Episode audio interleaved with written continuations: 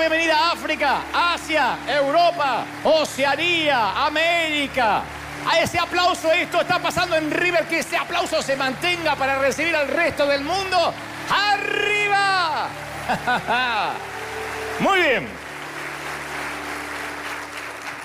¿Estamos listos, sí o no? Bienvenidos a los que se conectan de otras partes del mundo. Ya estuvimos durante una hora cantando, eh, adorando. Recién recibimos a un gran amigo de Argentina. Para los argentinos saben quién es. Y bueno, gran parte de América, que es Manuel Weirs. Y, y todo lo que vivimos es, maravilloso. Pero ahora cuando nos conectamos con el resto de la gente. Y de otras partes del mundo dice, ¿por qué no pasan las canciones? Bueno, porque hay cosas que son para vivir la experiencia, para vivirla acá. ¿m? Y para que tengan ganas de venir también desde cualquier parte del mundo. Pero esto es para transmitirle a todos y a los que se suman y a los que somos aquí de la casa. Yo suelo contar una historia de que de no haber sido por un naufragio, metafóricamente hablando, nunca habría existido River Arena como tal.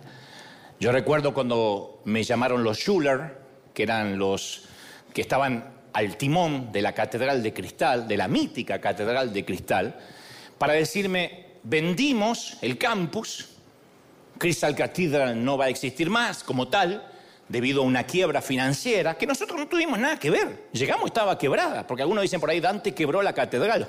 ¡Oh, me siento halagado! Pues yo cuando te quiebro algo, lo quiebro a lo grande, pero no. No tuve nada que ver. Pero recuerdo cuando nos dijeron, no necesitamos una congregación hispana aquí. Estamos desarmando todo literalmente. En realidad ya me había enterado aquella mañana leyendo el periódico que la catedral estaba en quiebra, pero ellos me lo dijeron en un tono eh, lacónico, ¿no? Como si no importara demasiado. El próximo domingo, dile a la iglesia que pueden buscarse otras congregaciones y tú puedes regresarte con tu familia a Miami. Y yo me había preparado un plan estratégico para los próximos 10 años. Y cuando me acuerdo de todo aquello, yo me pregunto si Dios no se estaría riendo mientras yo estaba haciendo mis, mis planes. Torpes planes, ¿no? Porque apenas pudimos estar tres años en el campus de la Catedral de Cristal. Y nuestros planes se deshicieron antes de que pudiéramos lograr siquiera una, una congregación sólida. Y ahí fue cuando comprendí que el sueño se estaba desmoronando. Para ese entonces un querido amigo, Rick Warren, eh, nos ofrece unirnos a Saddleback y ser un departamento allí en Lake Forest. Pero cada vez que oraba yo sentía que Dios quería que avanzáramos a otro nivel, que no volviéramos a ser un departamento hispano de una iglesia anglo. No era un tema de orgullo, al contrario, hubiese sido una comodidad. Pero no sentía que ese era el camino. Y luego vinieron, para los que ya saben y están hace años, pero hay mucha gente nueva, que vinieron otros tres años que siguen estando entre nuestras temporadas más frustrantes y desilusionadas, desilusionantes este, de nuestra vida, de nuestra congregación. Pero no los cambiaría por nada esos tres años porque los naufragios, cuando se los maneja de una manera inadecuada, pueden ser devastadores. Pero cuando se los maneja como es debido, son lo mejor que nos puede suceder. Los naufragios, cuando algo se hunde, cuando un plan se desmorona, son las lecciones más grandes que tenemos en la vida. Uno aprende más de los naufragios que cuando el barco está seguro, porque esos naufragios impiden, por ejemplo, que nos eh, atribuyamos el mérito por algún éxito y hacemos el importantísimo descubrimiento, que no es un tema menor, de que cuando incluso nos caemos de bruces, ¿m? digo bruces porque soy un hombre fino, si no diría de jeta, al suelo, Dios está presente para levantarnos de nuevo. ¿m? Y además de todo eso, los náufragos, los naufragios, los que somos náufragos y hemos vivido esos momentos, nos eh, abrimos a otras opciones. Cuando murió el sueño de quedarnos en el campus de la Catedral de Cristal, yo estaba dispuesto a ir donde quiera que Dios quisiera, pero eh, no, no estoy seguro que hubiese estado abierto a la opción de recorrer hoteles durante tres años. Por los que no saben, como no teníamos este arena, nos congregábamos en distintos hoteles que nos iban rentando por fines de semana, el Marriott, el Hilton, eh, íbamos al Fair, íbamos a un parque, al Pearson Park, bajo los árboles. Si te perdías un domingo, ya no nos encontrabas más, porque ese domingo decíamos dónde íbamos a estar el próximo. Y era comodísimo porque tenías que, este, por ejemplo, literalmente estacionar en Disneyland y venirte caminando, no mucho, hora y media a pie para llegar al sitio, ¿no? Pero nada eso hubiese ocurrido si el barco de la catedral no hubiese naufragado. Aún tengo una gran cantidad de, de preguntas sin responder acerca de aquella temporada tan álgida, tan, tan acerba, ¿no? ¿Será que Dios planeó aquella quiebra del campus? ¿Mm? ¿O fue la ineptitud de los anglos que causó el hundimiento? Y yo tengo más preguntas que respuestas hasta la fecha. Pero de aquella experiencia salí con una nueva convicción, que a veces nos hace falta un naufragio para llevarnos a donde Dios quiere que vayamos. Yo creo en la planificación. De hecho, no planificar es planificar un fracaso. Tenemos que planificar. Nadie se sienta a construir una torre, dijo Jesús, si no tiene primero los materiales para terminarla, no sea que sea una torre a medio terminar. Pero cuando confiamos más en nuestros planes que en los planes de Dios, eso puede impedir que lo busquemos a Él y sigamos su verdadera voluntad. Y a veces, a veces nuestros planes tienen que fracasar para que triunfen los procesos, los planes de Dios que son mejores que los nuestros. ¿Qué le dice un ginecólogo, un obstetra, a una paciente, a su paciente embarazada, cuando ésta se queja de las náuseas matutinas o se queja del dolor de espalda, de cintura? Le dice, mami, esto es parte del proceso. Especialmente si es una mamá primeriza, que nunca se embarazó antes. Le dice, mami, esto es normal. Que no tengas náusea, que no te duele la espalda sería un problema. Problemas, peligros, eh, fracasos, decepciones, traiciones, son todos los síntomas que a veces nos muestran que estamos en la ruta correcta. Pero claro que hay muchos tipos de naufragios también, no es solamente, uy, se vendió un campus y eh, tuvimos que mudarnos. Está el naufragio de la salud. Caramba, que lo hemos vivido durante la pandemia y hemos perdido seres queridos porque el grifo del oxígeno se cerraba sin decir aguada. El naufragio, el naufragio de un matrimonio Nadie va a un altar frente a un ministro, un cura, un rabino, eh, un pastor, teniendo en cuenta que algún día estarás con esa misma persona en una corte frente a un juez. Pero de pronto viene el naufragio, el naufragio del dinero, de los recursos, el naufragio de una hija que no quiere verte. Y algunos hemos estado naufragando durante mucho tiempo y hasta a veces nos preguntamos si todavía estamos en el mismo mapa. Y entramos en una nueva normalidad. Estamos aferrados a una balsa. Hay gente que se acostumbra a estar aferrado a una balsa. Recién hablábamos eso con Manuel antes del servicio de la gente que en nuestros países se acostumbra a la inseguridad, por ejemplo. Aquí hay también muchos defectos en Estados Unidos, pero la inseguridad no es uno de ellos, no es algo que abunda en cualquier sitio. Y uno se acostumbra a veces a andar en la balsa de la inseguridad. Uy, qué lindo, hoy me asaltaron y me respetaron muchísimo. No, no, no, no, no, me robaron, pero contra respetuoso el muchacho. Porque me podía haber pegado, me podía haber matado y no, no, no, es como volvieron los códigos. Eh, voté a un candidato, no sabe lo que es, no parece tan ladrón. Va a robar, pero menos. Así vivimos una balsa. Nos acostumbramos. Es la nueva normalidad y, no, hay gente que no tiene idea de que va a salir de ahí algún día, que va a llegar a tierra firme. Pero sentimos muy en el fondo que el sueño que teníamos cuando niños o cuando adolescentes se empieza a morir y nosotros también con él. Y ahí es cuando la fe se hace muy ah, difícil. Oramos, derramamos nuestro corazón delante de Dios, no hay respuesta, no hay ah, sentido de cercanía, no hay, no hay consuelo en la Biblia. Entonces nuestro espíritu se siente árido, nuestro alma se siente estéril. Y no solo que estamos en el desierto, sino que el desierto se nos mete dentro, que eso es lo peor, cuando la arena se nos mete en el alma. Es el polvo de la calle de tierra del desvío. Es la sed que produce el agua marina, el agua del océano. Y Dios que parece no tener apuro. Dios está obrando en los naufragios, claro, pero en formas que uno no puede entender, que uno no puede ver. Y eso es vital y necesario para nuestro crecimiento. Que estamos en un naufragio y queremos una respuesta y la respuesta no llega. Mira, hacia el final de su carrera misionera, el apóstol Pablo iba camino a Roma para ser juzgado por el César, cuando el barco en que viajaba, narran las escrituras, se hundió en el Mediterráneo. Ya Dios le había advertido a Pablo que iba a naufragar y le dijo él a los marineros lo que iba a ocurrir. La historia está en Hechos 27, 22, donde relata, dice, es necesario que tengan buen ánimo, muchachos. Mirá qué lindo, te vas a hundir, pero tenés buen ánimo. Porque, porque no va a haber ninguna pérdida de ustedes, no va a haber pérdida de vidas humanas, les dice, sino que solamente se va a perder el barco. Yo supongo que ahí no estaba feliz el dueño del barco. Se va a perder la nave, pero no va a haber pérdidas humanas. Esta noche ha estado conmigo el ángel de Dios, de quien soy y a quien sirvo, y me dijo que no habrá pérdidas humanas, solo la nave. Se los advierte algunas horas antes, apenas el barco. Y esto no es un tema menor, porque siempre hay vida después de los fracasos.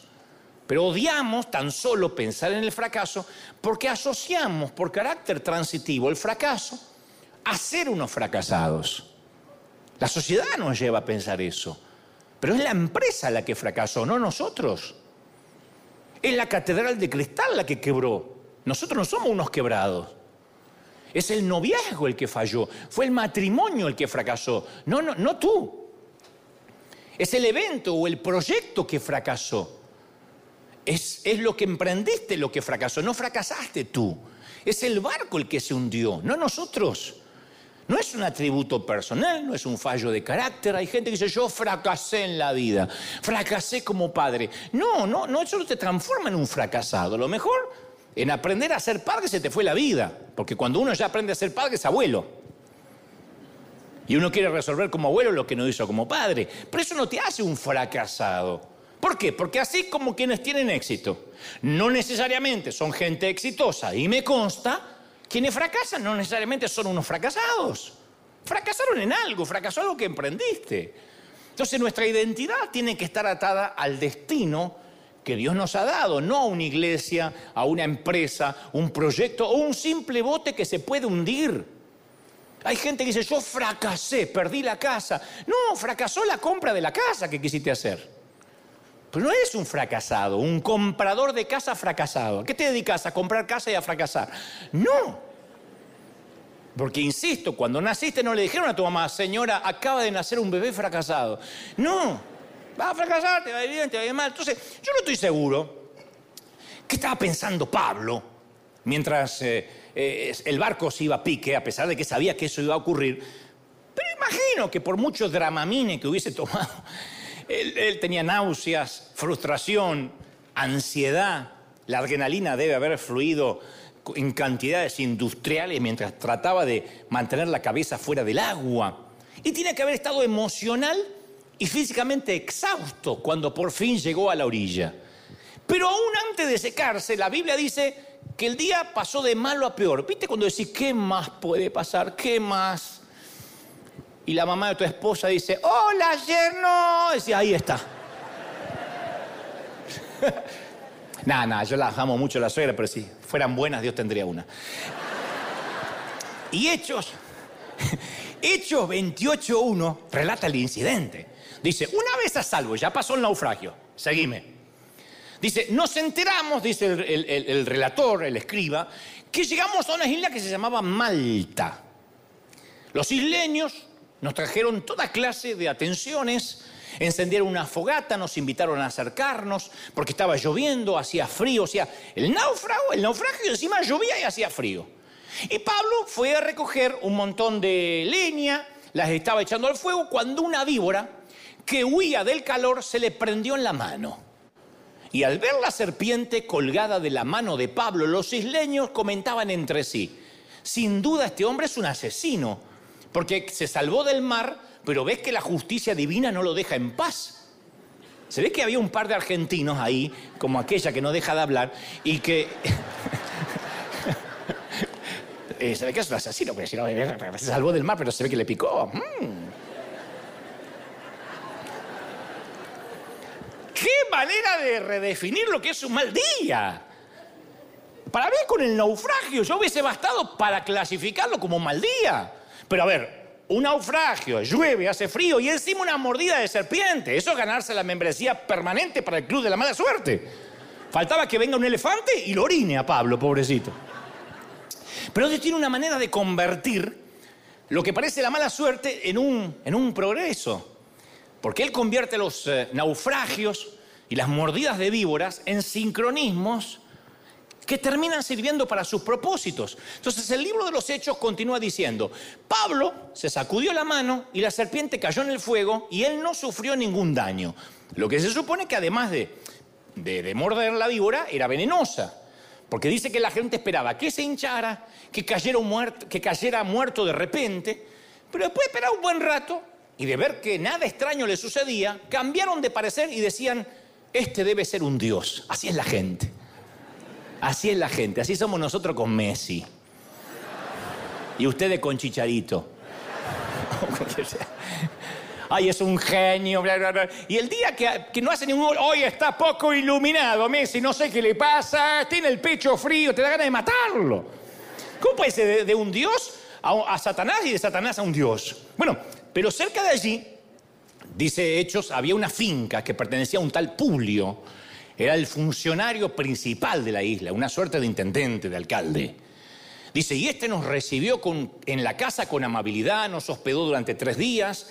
El padre de Publio estaba en cama, enfermo con fiebre, y Pablo entró a verlo y después de orar le impuso las manos, se sanó. Como consecuencia los demás enfermos de la isla venían y eran sanados y después de eso nos colmaron de regalo, de atenciones, nos proveyeron todo lo necesario para el viaje. Entonces voy a permitirme decirte esto. Pablo y Publio no se tenían que haber conocido. Si iba rumbo a Roma a ser juzgado Pablo, Malta ni siquiera estaba en el itinerario del apóstol. Imagínate que el prisionero del regimiento imperial de Roma hubiese solicitado una audiencia principal con el, intendente o el alcalde de Malta. Se le habrían reído en la cara, lo habrían expulsado de la isla. Pero hizo falta un naufragio para situar a Pablo de manera estratégica, estratégica en las coordenadas latitud 35 grados 50 minutos norte y longitud 14 grados 35 minutos este. ¡Ping! Ahí. Y también hizo falta una mordida de víbora para que se produjera aquella cita divina con Publio. Porque se ve que le dijeron, mira, hay un tipo que parece un dios, lo picó la víbora y el tipo siguió como si nada. Por supuesto, el naufragio y la mordida de víbora no estaban en los planes de Pablo. No se levantó a la mañana y dijo, hoy tengo ganas que me muerda una víbora. Pero Dios usa un naufragio y la mordida de una víbora para poner en marcha un avivamiento, una revolución que abarque toda la isla. Entonces, si uno va a mirar los mapas misioneros de Pablo, eh, que generalmente están en los apéndices de la, de la Biblia al final, no vamos a ver ni una sola línea recta. Pablo andaba zigzagueando por todo el mundo antiguo conocido. Algunos de los lugares donde fue estaban planificados, la mayoría no. Pablo fue a parar a Atenas porque, porque en Tesalónica una turba de judíos lo hizo huir de la ciudad viajó a Troas porque Dios le cerró las puertas en Bitinia, eh, terminó en Malta porque su barco se hundió en el Mediterráneo, o sea, Ateas, Atenas, Troas, Malta, no estaban en los planes.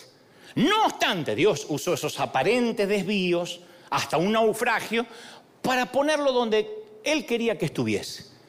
Entonces un naufragio, un desvío en la vida, siempre nos va a llevar donde Dios quería que vayamos, que de otra forma no vamos a ir por las buenas. De hecho, hay gente que vive en este país, no porque dijo, qué bien que estoy acá. Me encanta Tijuana. Pero voy a cruzar así, sufro del otro lado. No. Hay cosas, hay, momentos que Dios nos tiene que empujar. Entonces, cuando pensamos en Jesús, las cosas más importantes que sucedieron fueron también durante el camino. Iba Jesús a la casa de Jairo para sanar a su hija enferma, cuando una mujer que tenía hemorragia tocó su manto y se sanó. Algo sucedió entre los puntos A y B en el camino. Viajaba Jesús de Galilea a Jerusalén, se detuvo en un pueblo llamado Sicar, en la región de Samaria. Y en el camino conoció a una mujer mientras descansaba junto a un pozo. Algo maravilloso sucedió entre los puntos A y los puntos B. Entonces lo que creemos que es nuestro objetivo podría ser completamente otro objetivo para Dios. Ahora, yo estoy consciente, yo no voy a minimizar los naufragios. yo estoy consciente que no hay nada más desorientador que esos tiempos intermedios entre la espada y la pared, entre relaciones, entre trabajo, cuando uno tiene que estar en la nada, esperando, soltó aquello y todavía no agarró esto. Y no hay nada que sacuda más a un barco que un mal diagnóstico, un despido, los documentos de un divorcio. Esas cosas en que nuestra brújula se enloquezca, empieza a girar. Entonces ahí nos sentimos perdidos porque nuestros planes, nuestra vida, quedan deshechos. Lo que habíamos soñado se deshace, se desmorona. Pero lo bueno que tiene todo esto es que nos obliga a buscar a Dios con una intensidad totalmente diferente a como orábamos antes. Han venido muchos artistas desde un tiempo para acá, a River Arena, y todos coinciden en algo, que durante la pandemia casi nadie permaneció ateo. En un momento cualquiera que tenía un ser querido enfermo o él estaba en la cama, comenzaba a rezar, a orar, a levantar plegarias al cielo, a quien escuchara. Porque nadie muere ateo. Yo te lo cuento siempre, cuando un avión empieza a caer, me ha tocado estar en vuelos complicados y todo el mundo a alguien le ora. Una señora agarró una medallita una vez en un avión y me clavó las uñas en los brazos. Entonces me dice, nos vamos a caer, nos vamos a caer, nos vamos a caer. Y agarraba el rosario. Yo le dije, señora, saque las uñas de mi brazo primero. Pues si me voy a caer, no me quiero agarrar los dos cadáveres juntos. Pero tenían el rosario agarrado, pues. Claro, porque nadie dice, ah, no, que me coman los gusanos y me voy a caer. No, en ese momento uno dice, si hay algo, lo quiero. Entonces, la desorientación tiene su manera, los naufragios, su manera de ponernos de rodillas. Y esa es una de las razones por las cuales las cosas malas que nos suceden terminan siendo cosas buenas. Entonces, no podemos controlar lo que nos sucede, pero vaya, podemos controlar nuestra reacción a aquello que nos está sucediendo. ¿Alguna vez sentiste como si tu vida se está convirtiendo en una tragedia? Tu cónyuge te engaña, tu jefe te despide injustamente, alguien te hiere de una manera que parece que está más allá de tu capacidad de perdonar y sanarte. Y aún así uno puede escoger la actitud. Tenemos que renunciar en tratar de escribir nuestro propio guion.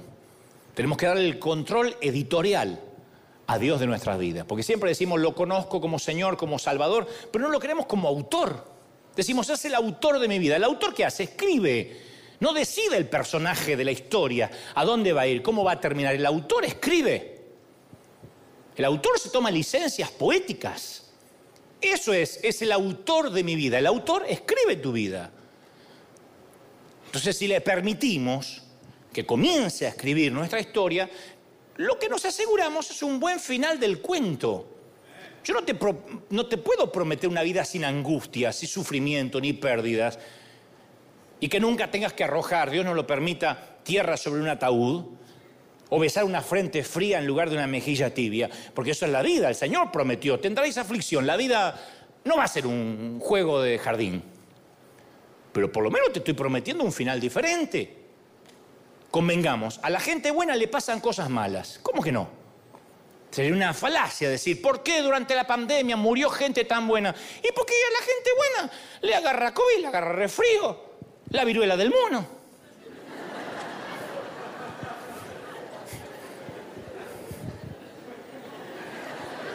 Y a lo largo del camino vas a pasar unos cuantos naufragios, unas cuantas mordidas de víbora, eso es la vida.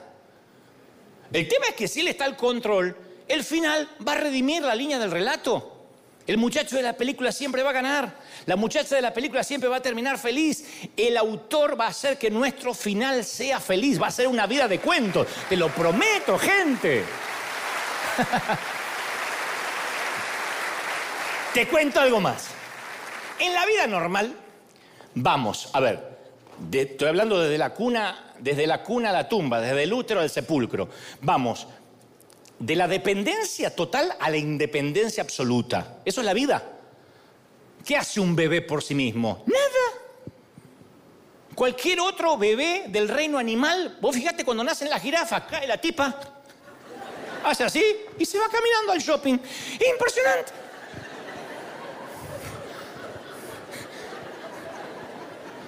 ¿Vos tenés una jirafa? Único que puede hacer eso es el ser humano. Todos los demás animales tienen algo natural que están caminando así.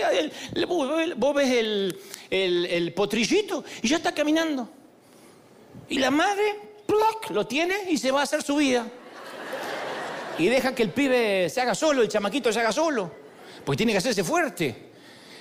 Los bebés no, los bebés humanos dependen de los papás. Los tienen que alimentar, los tienen que hacer eructar. Si no eructa, se ahoga. Fíjate vos qué dependencia. Lo tiene que mecer, cambiar de pañales.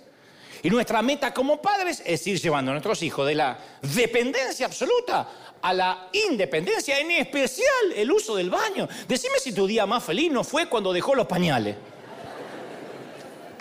12 años tenía.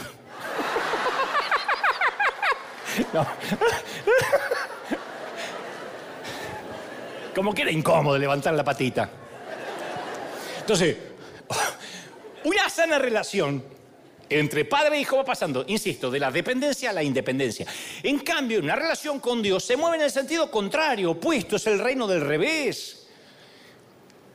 Espiritualmente hablando, comenzamos en un estado de independencia total, porque el, el, pecado consiste en llevar una vida independiente. Yo hago lo que quiero y a mí Dios no me importa ni se mete conmigo ni yo con Él. Es como vivir como que Dios no existe. Pero a medida que uno va madurando, consiste en moverse en esa línea continua hacia una dependencia total de Dios. Es aprender a vivir una dependencia diaria. Y a veces nos hace falta un naufragio, ¿cómo que no? O una mordida de víbora para llegarnos a ese punto. Ese, ese tipo de desorientación es natural. Es saludable cuando decís, no sé qué voy a hacer, no sé con quién me voy a casar, no sé de qué voy a trabajar, cuándo me van a salir los papeles. La mayor parte del tiempo no vamos a saber con exactitud dónde nos dirigimos. Pero esa desorientación desarrolla nuestra dependencia respecto de Dios. Y esa dependencia de Dios y los planes de Dios para nosotros nos van a llevar al destino. Cuando nos volvemos independientes nos volvemos torpes, estoy hablando en términos espirituales. Nos volvemos canallas. Gente que dependía de Dios para todo, en cuanto tuvo crédito y tuvo un poco de dinero, lo primero que hace es abandonar la iglesia, dejar de orar, porque ya tiene. Entonces, cuando empiezan los nuevos capítulos de nuestra vida, a veces tienen que comenzar con una buena desorientación. Cuando vas a estudiar algo, vas a hacer un, un, trabajo que no hacías, te dan un curso de orientación. En cambio, Dios comienza los capítulos de nuestra vida con un curso de desorientación. Jesús no daba sesiones ni cursos de orientación. Jesús los desorientaba a los muchachos. Yo siempre veo a los discípulos y me da la impresión de que siempre estaban desorientados. ¿Cuándo será esto? Y vendrás en tu reino. Y no, no sabían nada. Nosotros decimos, qué tipos inmaduros. No, es la manera que tenía Jesús de hacer discípulos. Que desaprendieran para después poder aprender. Entonces, una cosa que sé es esto, si no fuera por la desorientación de la catedral de cristal, no habríamos sido orientados a hacer River, nunca. No habríamos ayudado al mundo, seríamos un departamento hispano de una iglesia anglo cómoda. Y te digo algo más, ¿cómo fue a parar Pablo a la isla de Malta? Gracias a la habilidad del capitán del barco, a las habilidades de los marineros de la tripulación, no, la Biblia dice que llegaron a Malta debido a algo que estaba fuera del control, el factor viento. Habían encontrado unos vientos de frente que hacían difícil mantener el rumbo del barco. Entonces el viento estaba en contra de ellos, así que de manera que navegaron a sotavento de la isla de Creta. No pudieron hacer girar el barco en el sentido del viento. Y vientos con fuerza de tempestad azotaron el barco como si fuera una cáscara de nuez. Y fue precisamente el factor viento lo que llevó a Pablo exactamente donde Dios quería que esté. Ya hace un tiempo estaba en un avión que no se, no se le daba la autorización para salir, para despegar, debido a los fuertes vientos. Yo he visto aviones despegar con nieve, con lluvia, pero había viento y el piloto informó que debido a, que las normas de aeronavegación no podía despegar si el viento soplaba con una velocidad de 30 nudos o más. ¿Cuántos son 30 nudos? No tengo la menor idea. Google, investigue. Pero con 30 nudos no sale. 29 nudos a lo mejor te despega, 30 no. Y mientras estábamos allí en la pista, yo reflexionaba, digo, qué incongruencia.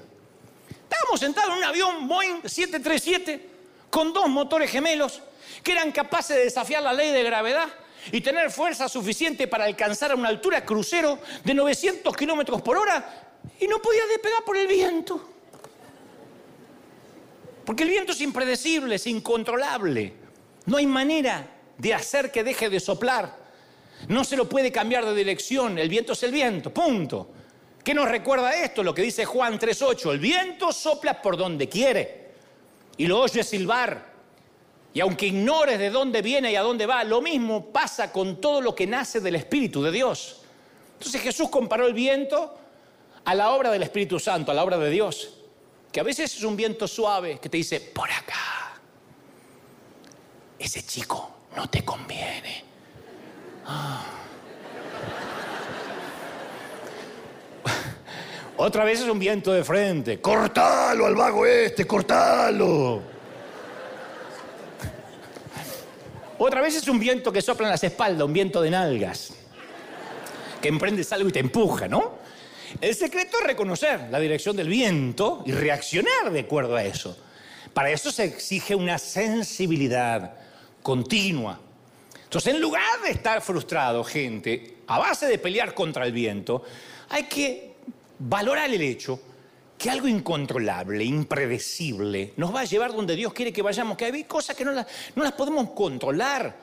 Eso es la madurez. Señores, madurar es darse cuenta que hay cosas que no están en nuestro control.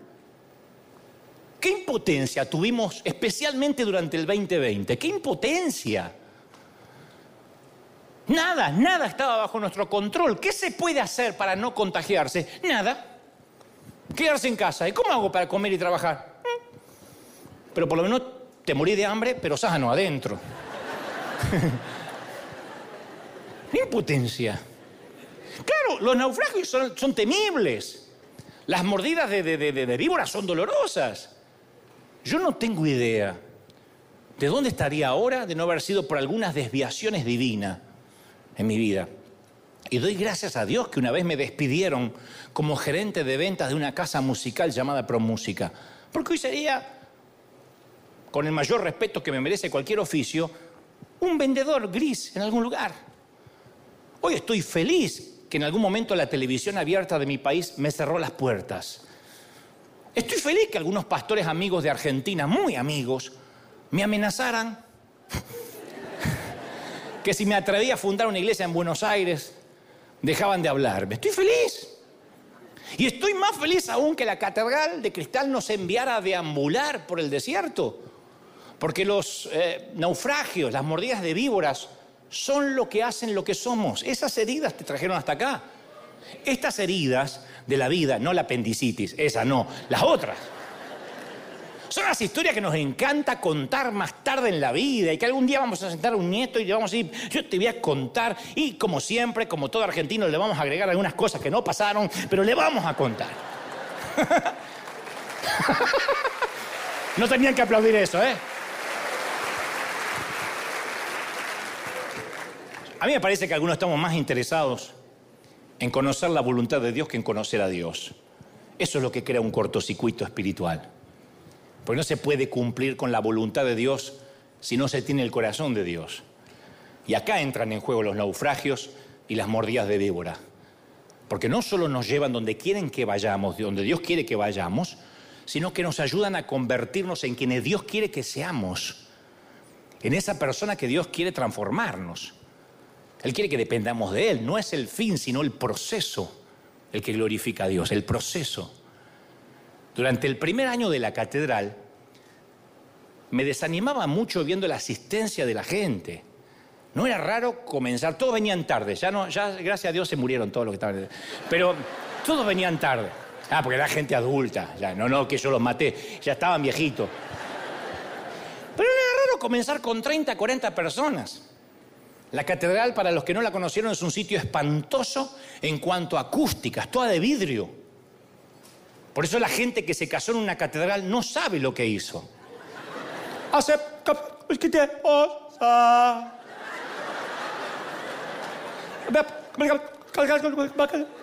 Así es el sonido.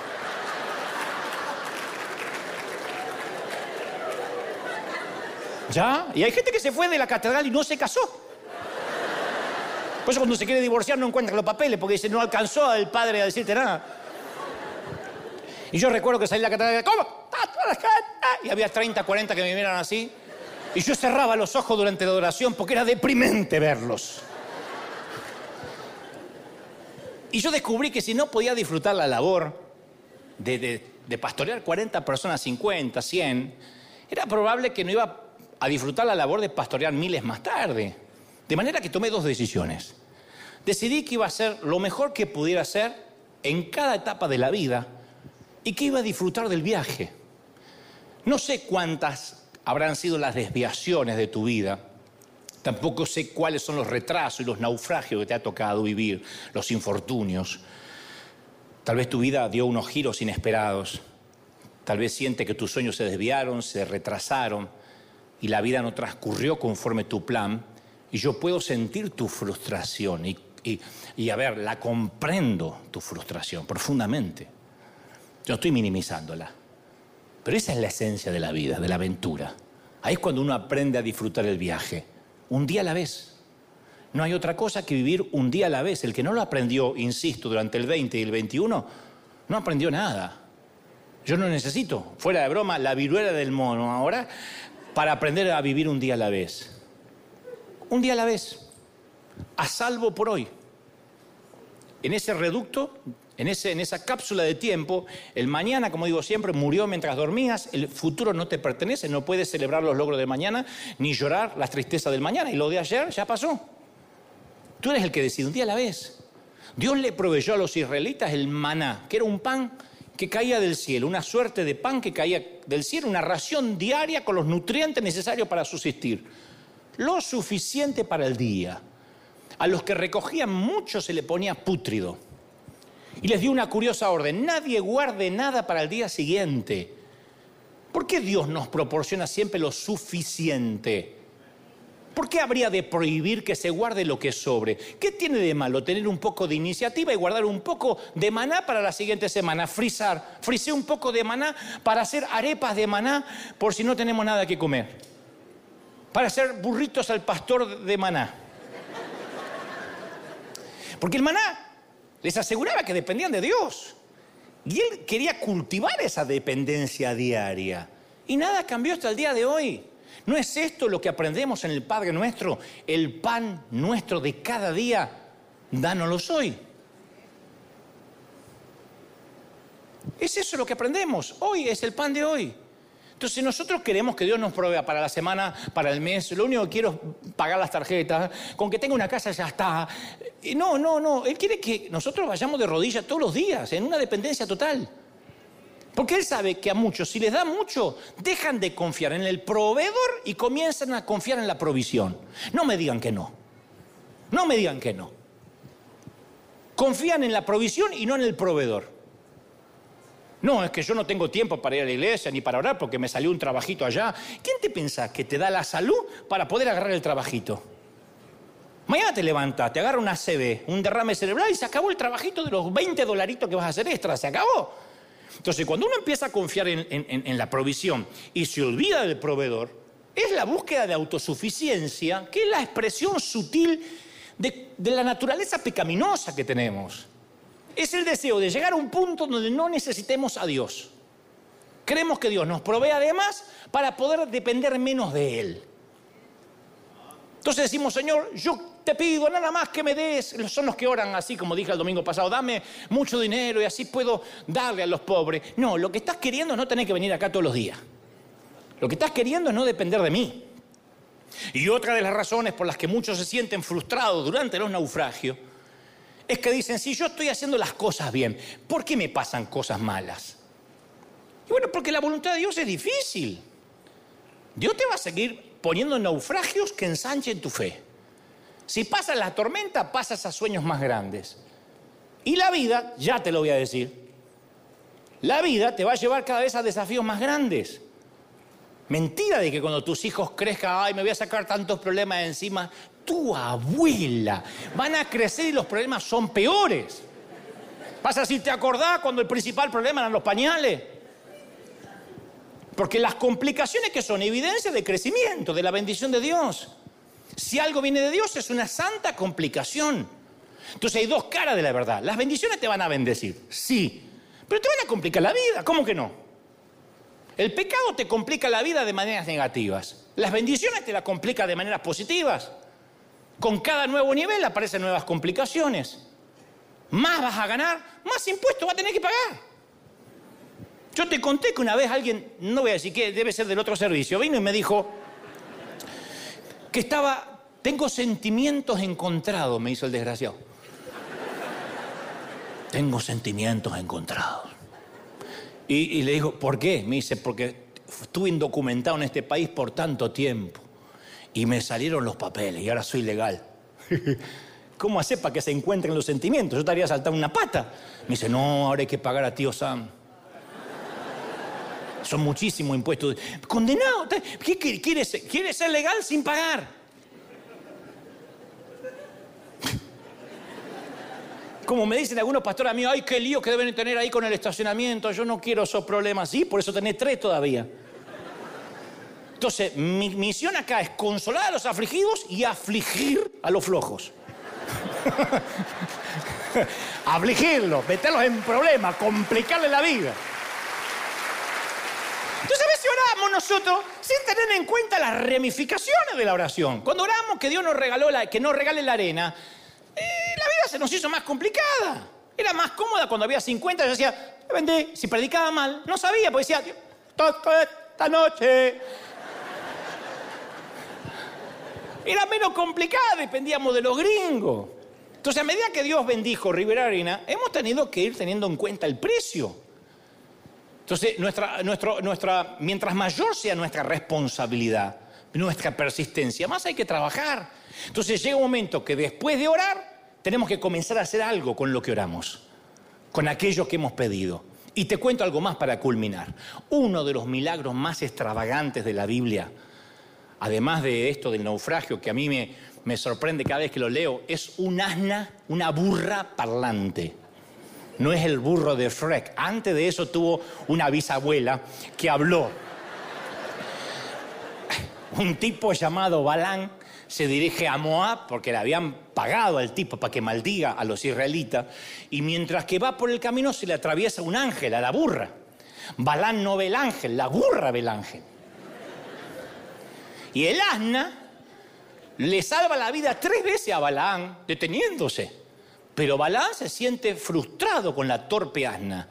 Entonces abre la boca y, la burra abre la boca, lo mira. Eso, eso, te digo, es un paso de comedia. Esto es Shakespeareano. Dice, ¿se puede saber qué he hecho para que me hayas pegado tres veces? ¿Sabes cuál fue la respuesta de Balán a aquella burra que le salvó la vida tres veces? Dice, te has venido burlando de mí. Si hubiera tenido una espada en la mano te habría matado de inmediato. Le habla y la amenaza a la burra. Yo no sé quién de nosotros sabría cómo responderle a un animal doméstico que de pronto te empieza a hablar. Viene el perro y te dice, ya la hora de comer, macho, ya está. Hablaba, sí, pero como nunca tuve hambre.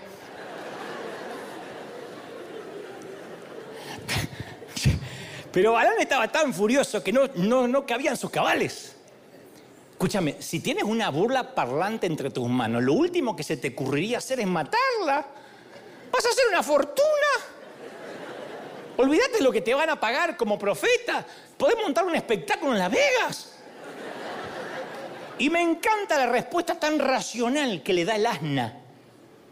Y no puedo menos que preguntarme si no usaría un distinguido acento argentino. No, no, para que estuviera a la altura de su intelecto, ¿no?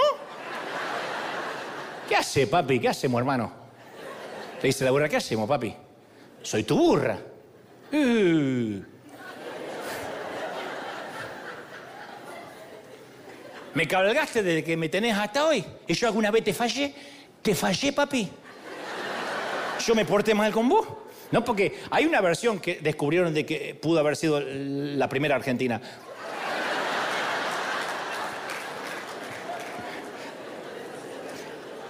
Le perdoné la vida a los mexicanos, a los salvadoreños. Lo puede cambiar. Pudo haber dicho, eh, ¿qué pasó, manito? Ándale, carnal. ¿O qué pasó, parce? ¿Qué berraco eres conmigo? Como sea, la burra está ahí. Y el profeta más respetado del mundo, antiguo, se queda sin nada que replicar. La única respuesta erudita que dice, no.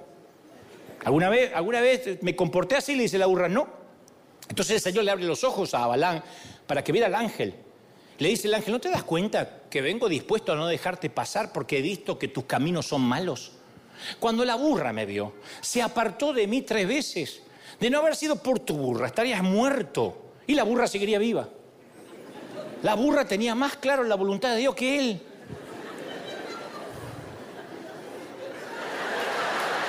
No, porque lo entendió. Y a veces nos ponemos tan furiosos cuando no podemos llegar a donde queremos. Detestamos los naufragios, detestamos los desvíos. Son frustrantes, confunden. Pero nos llevan donde Dios quiere que vayamos. El verdadero milagro de esta historia de la burra no es que, que, no lo dejó pasar, es un Dios que lo amó tanto para interferir en su camino cuando iba por el sitio equivocado. Esos son los milagros que no queremos, pero son los que necesitamos. Y cuando miro mi propio pasado, me siento agradecido por los momentos que Dios interpuso en el camino, usando burras, usando naufragios. Lo que parece una oración sin respuesta significa que Dios tiene una respuesta mejor. Como dije el domingo pasado, Dios no puede hacer algo nuevo si primero no derrumba lo viejo. Entonces hay cosas que Dios te salvó. Hay relaciones de las cuales Dios te libró. Si tenés duda, agarrar el Facebook y buscá.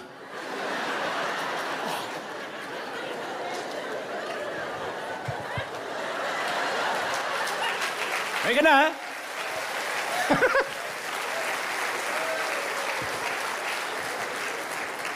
Viste que 30, 40 años pasan en el Facebook como si fueran 120. Por más que se saquen así. Pero no hay forma. No hay manera. Y Apocalipsis 3 de 7 dice, esto dice el santo, el verdadero, el que tiene la llave de David, el que abre y nadie puede cerrar, el que cierra y nadie puede abrir. Yo he puesto delante de ti una puerta abierta que nadie puede cerrar. Yo oré eso centenares de veces. He visto abrir puertas de las cuales nunca me hubiese podido imaginar.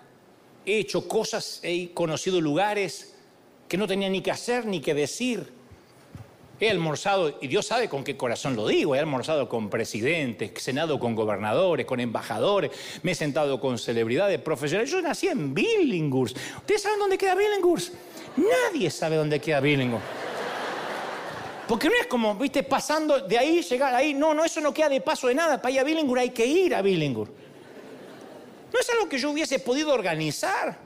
Pero me di cuenta que dejándome llevar por los pasos del Señor, él me sentó en sitios y me llevó a lugares que yo no hubiese podido nunca, ni con mi capacidad, ni por un tema de carisma, solo la providencia divina. Yo no puedo dejar de pensar que de no ser por la pandemia, nunca habíamos transmitido al mundo entero.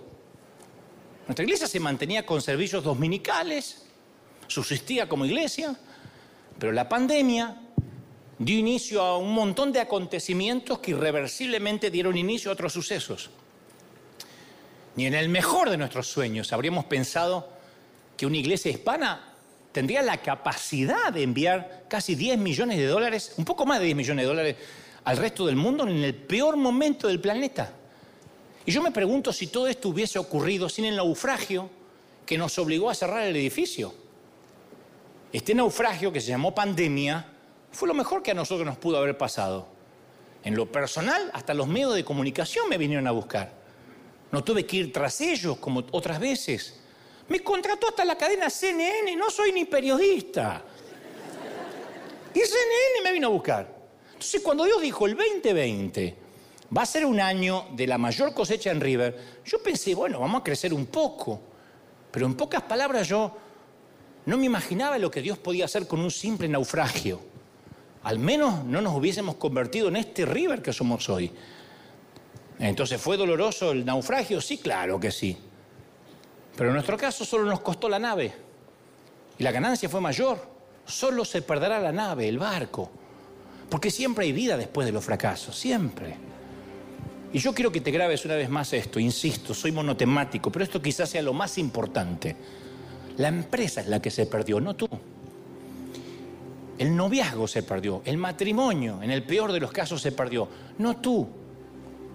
Es el proyecto el que se te hundió, no tú. Es el barco el que hundió y fracasó, no los marineros. Nuestra identidad no está atada al barco. Qué triste que tu identidad sea el crédito que tu identidad sea la casa, toca perder y toca ganar. Es la vida, de verdad. ¿Hace falta que te lo digas o es la vida? A veces toca ganar, a veces toca al revés, a veces toca cara o seca. Eso es la vida. Todos los días nos jugamos a que nos toca perder o nos toca ganar. ¿Es lindo ganar? Sí. ¿Es feo perder? Sí. Pero es la vida. Decirle a nuestros hijos que van a ganar siempre es enviar pusilánimes a la vida. Flojos. Que van a salir pensando que la vida y Dios le deben algo. A veces toca perder. Te voy a decir una frase que solía decir, los, solían decir los abuelos antes. Al fin y al cabo es plata, es dinero, papel. Sí, pero el dinero me ayudaría. ¿Y, qué es lo peor? Que tengas que vender, vender tacos, salir a un puestito, que tengas que rebuscarte, hacer una chamba. ¿Qué es lo peor? Todos venimos de ahí. Y a veces toca ganar, a veces toca perder. El tema es no atar nuestra identidad a un negocio, a una iglesia, a una empresa, a un matrimonio, a un proyecto. ¿Sabes la cantidad de pastores que se quitaron la vida? Fundamentalmente cuando se cerraron los edificios porque su identidad estaba asignada a la congregación. U otros estaban depresivos, no llegaron a tal punto, pero estaban deprimidos, pues no tenían gente a la cual mandar, no tenían gente que les, les agarrara el saco, les cargara el maletín, le dijera, hoy pastor, pase por acá. Y se sentían frustrados porque vivían en su propio feudo, en su pequeño reino, y cuando se les acabó eso y su identidad estaba atada a eso, entonces se sintieron de que ya no tenían sentido de vivir. ¡Qué feo! Es como matar la identidad a un rating televisivo, una mayor cantidad de libros, de discos, de, la casa. En uno de mis libros yo repliqué un fragmento de la película de CMX, Náufrago, del año 2000, protagonizada por Tom Hanks, que hace de Chuck Nolan, una suerte de gerente de FedEx, que naufragan, el avión cae, termina en una isla y cuando él es rescatado le dice a su amigo, pensé que nunca iba a salir de esa isla, que iba a morir ahí, totalmente solo. Creí que me pasaría algo o me enfermaría, pero sabía de alguna forma que tenía que continuar con vida. Lo intuía. Tenía que seguir respirando, aunque no tuviera razón alguna, porque mi lógica me decía que no saldría de este lugar. Y fue todo lo que hice, conservarme con vida. Seguir respirando y un día, un día la marea trajo una vela y aquí estoy. ¿Y sabes lo que tengo que hacer ahora, mi amigo? Seguir respirando, mantenerme con vida, aunque ya no sea un náufrago en aquella isla remota. Tengo que seguir respirando porque mañana saldrá el sol y quién sabe lo que traerá la marea. A lo cual a, ese fragmento, a ese diálogo del actor yo le agrego estas palabras. Cuando te sientas desesperado por el dinero que no llega, por la salud tuya o la salud frágil de un ser amado, por la tristeza que te sigue y no te abandona, por el corazón que ya se roto en tus manos, por el miedo que te paraliza y no te deja volar, por la desesperanza que te erosiona la, la la espera y cincela tu esperanza día a día. Por el abrazo que tanto te hace falta, por ese sueño que se tarda. Créeme, no vas a morir en esa isla remota de Malta. Sigue respirando. No desistas de luchar. Solo se hundió un simple barco. Pero si tú te mantienes con vida, eso no es poca cosa. Así que hazte un favor. Sigue respirando, náufrago porque mañana saldrá el sol y no sabes lo que traerá la marea y lo que es mejor, no sabes a dónde te llevará Dios con este nuevo naufragio. Celébralo, celébralo. Dale el mayor aplauso de la historia del Señor de señores, gente. No, no, no, no, no, ese aplauso tiene que ser de los náufragos de River. Hemos sobrevivido, hemos sobrevivido. Arriba, arriba, arriba, arriba, que se escuche en todo el continente. Que se escuche de México a Tierra del Fuego. Somos sobrevivientes, somos indestructibles. Dios está con nosotros, náufragos queridos. Alguien tiene que celebrar más que eso, fuerte. Alguien tiene que celebrarlo. ¡Yeah!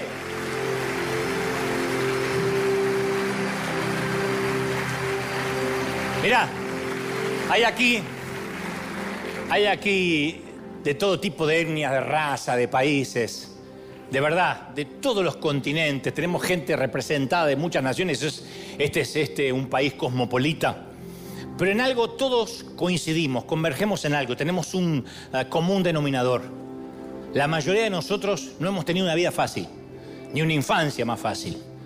De donde venimos había que sobrevivir, había que heredar la ropa de los hermanos, había que guardar por si mañana no había, había que celebrar cuando había naranja o mandarina porque era el postre, había que cuidar la casa porque no era nuestra, o era prestada o la estábamos pagando celebrábamos una bicicleta de tanto en tanto eh, rumbrada y fea que alguien nos había regalado, si es que lográbamos tenerla. Celebrábamos los calzones nuevos en el arbolito de Navidad. Y era una alegría doble si el calzón era de Spider-Man o de Batman. Pero eso era todo. Los perros que teníamos eran raza perro, ¿se acuerdan? Cruzado con lo que le agarró a la noche. Y como digo en el programa de televisión, éramos felices, no nos damos cuenta. Algunos ni nos damos cuenta que éramos pobres. Pero era la vida y nos forjó y nos hizo fuerte. Y algunos de ustedes cruzaron la frontera. Algunos lo hicieron legalmente, otros no. Bendito sea el coyote que te bendijo. Y llegaste. Pero no llegaste a robar nada, llegaste para pelearla. A pelearte con la vida. A tener dos, tres trabajos para parar la olla porque aquí uno no se puede colgar del cable y del gas, y acá uno tiene que pagar. Entonces tuviste que entender que las reglas de juego habían cambiado y aún así seguiste adelante porque tenías hijos, tenías una familia y te partiste el lomo. Sí, no tuviste tiempo para jugar con tus chicos, pero la vida no te dio tregua. Y hay mamis acá que siendo muy jovencitas tuvieron que dejar de jugar a las muñecas para ser madres y ser responsables. Y de alguna forma la adultez te robó la infancia que todavía podías haber disfrutado. Y así fue que la vida nos puso en un camino difícil, lleno de naufragios, de mordeduras de serpientes. Pero las cicatrices simbolizan de qué has vivido, de qué hemos vivido. No las ocultes. El Señor no oculta sus cicatrices. Y si el Señor no quita sus cicatrices porque te tiene esculpido en sus muñecas, no te avergüences de las cicatrices de la vida. Y has atravesado divorcios, separaciones, frustraciones, te rompieron el corazón, salud frágil. Pero ahí estás, aquí estás cada domingo, celebrando, dibujándote una sonrisa, sacando fuerza donde no tienes. Los naufragios te han traído hasta aquí. Y mi consejo sigue siendo el mismo. Respira. Mantente vivo. Hazte ese favor. Mantente vivo. Respira. Mantente vivo. No sabes lo que la marea traerá mañana. No sabes lo que Dios, a dónde Dios te puede llevar. Sobrevive. Sé resiliente. No, no, no, no, no dejes de luchar. No te entregues. No bajes los brazos. No te rindas. Todavía no suena la campana, Rocky. No te rindas. Y mientras que no escuches la campana, sigue peleando. Un round más, sigue peleando, un round más, sigue peleando. ¿Tú lo crees? ¿De verdad que lo crees? Repite conmigo, fuerte, todo. Diga, Señor Jesús, entra en mi corazón, cambia mi vida, transfórmame.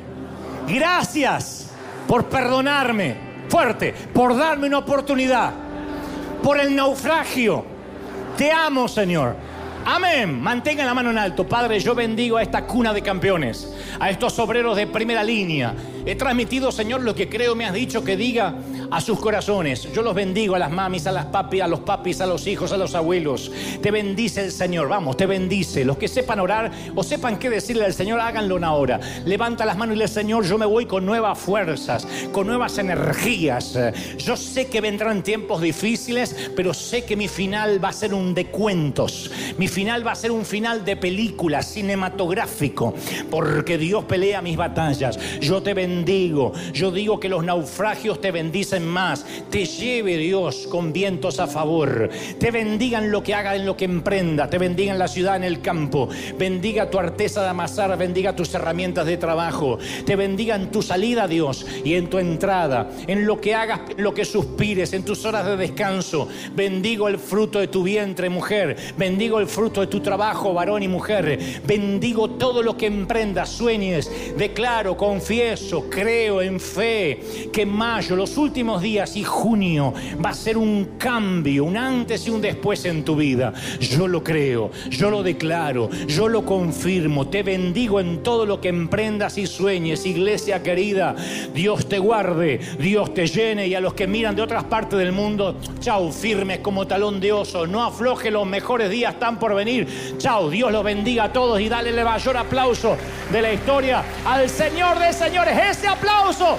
Chau, chau, chau, chau, chau, chau, chau. Hasta el domingo que viene, gente.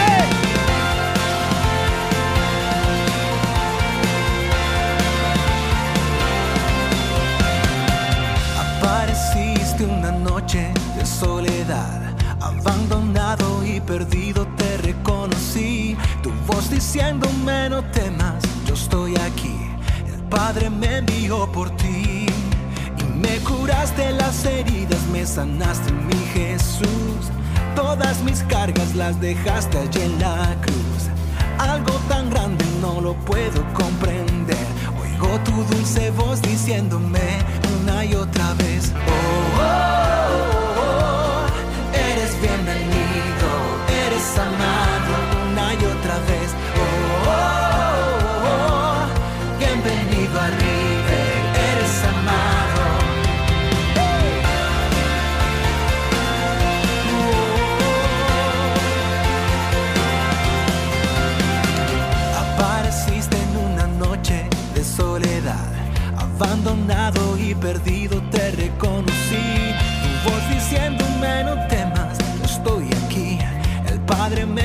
por ti.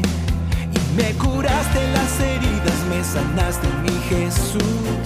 Todas mis cargas las dejaste allí en la cruz. Algo tan grande no lo puedo comprender. Oigo tu dulce voz diciendo.